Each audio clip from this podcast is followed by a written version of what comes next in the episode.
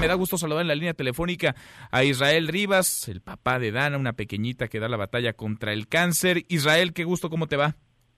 Manuel, ¿cómo estás? Como siempre es un gusto saludarte a tus órdenes. Gracias, muchas gracias Israel. Platicábamos contigo ayer más o menos a esta hora. Tenían reunión a las seis de la tarde en la Secretaría de Gobernación. ¿Cómo les fue? ¿Cómo salen de este encuentro? ¿No es el primero? ¿Hay respuesta? ¿Hay más claridad sobre las dosis de quimioterapia, de medicamentos para sus hijas e hijos? Pues bueno, nos fue, Manuel, así, así de, simple, nos fue. Eh, hay una buena disposición. Voy a resaltar las cosas positivas de la reunión primero. Vamos a hablar en positivo. Hay una buena disposición del subsecretario de Gobernación. De Ricardo eh, Peralta. Eh, Ricardo Peralta, exactamente, para escuchar todos nuestros reclamos fue muy atento y bueno, eso se agradece. Se agradece verdaderamente que tenga este ejercicio, que dialogue con nosotros. Pero lo que le decimos es que el simple diálogo pues no lleva los medicamentos a los hospitales donde se necesitan. Hubo un reclamo muy fuerte porque se había comprometido justamente el subsecretario de Salud eh, López Gatel a que los medicamentos estuvieran en tiempo y forma en varios hospitales del país, entre ellos, por ejemplo, en Guerrero, en Acapulco, o en Tijuana, en Baja California, o en eh, eh, Yucatán, en Mérida o en Veracruz, y no llegaron. No han llegado los medicamentos. En algunos lugares no llegó nada y en otros llegó parcialmente. Esto se lo hicimos saber, se le documentó. Y bueno, eh, de las cosas positivas, de los acuerdos concretos a los que llegamos, es que le volvimos a dar un voto de confianza porque dicen ellos que a partir del día lunes, el próximo lunes, este asunto va a estar regularizado. Escucharon también ya no solamente papás de niños, sino también de adultos que la están pasando muy mal, que tienen cáncer del Hospital Adolfo López Mateos, llegaron familiares y representantes, otra mamá del siglo XXI también con una niña oncológica, que iba la niña ahí para que se dieran cuenta de que, que sus hijos son reales, ¿no?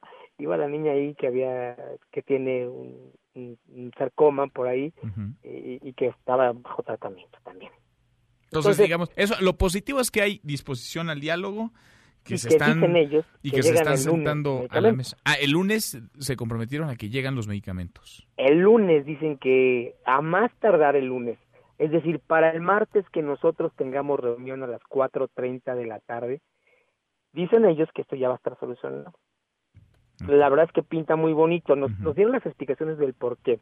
Hay cosas que a nosotros nos siguen inquietando de sobremanera. ¿Cómo qué? Dicen que los medicamentos atrasó todo esto porque compraron en el extranjero, estaba yo escuchando la grabación de ustedes de la nota del presidente, y que habían estado en Cofepris. Esto no nos lo habían dicho. Mm. Bajo cuarentena, tú sabes que bueno, quieren, necesitan hacerle pruebas eh, de cultivos para ver si no están contaminados con bacterias patógenas y que eso lleva entre 8 y 20 días. Pero, ¿por qué no nos lo dijeron antes? Eso no se los habían dicho. No, nos lo dijeron apenas el día de ayer. Ok.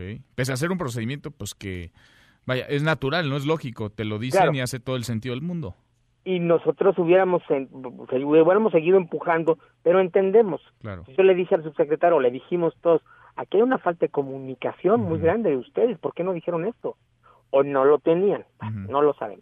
Preguntamos cuándo se hicieron las compras consolidadas puntualmente y nos dijeron 24 25 de diciembre se hizo el 65% de las compras. Falta un 35% de estas compras que no se ha hecho. porque no, se están buscando proveedores, dicen, más baratos para cortar la cadena de, de intermediarios.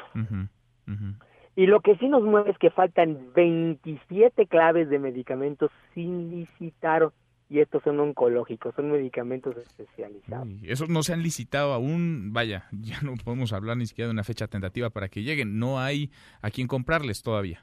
Creo que están haciendo las compras directas y ahí está el problema. Eh, nosotros pudimos ver las acciones de las caras, así como que, ¿por qué dijiste esto, no? Sí.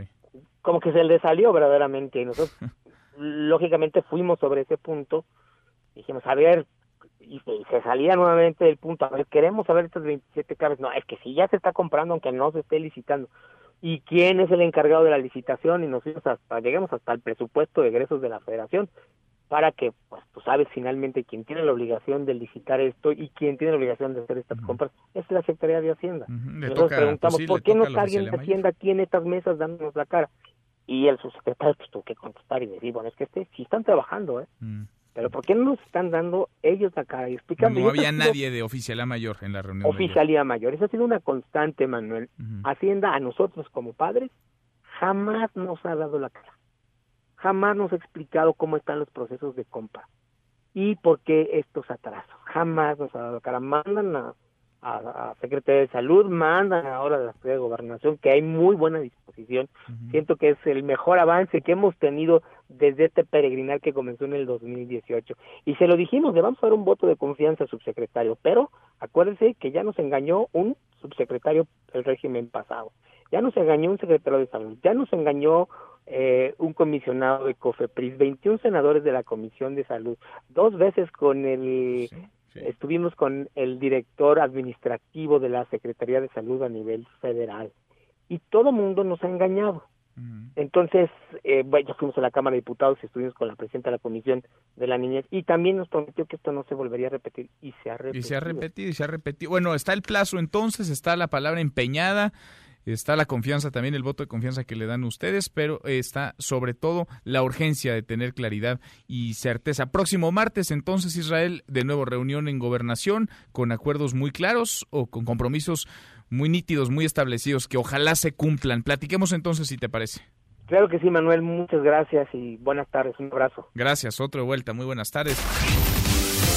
Mesa para todos.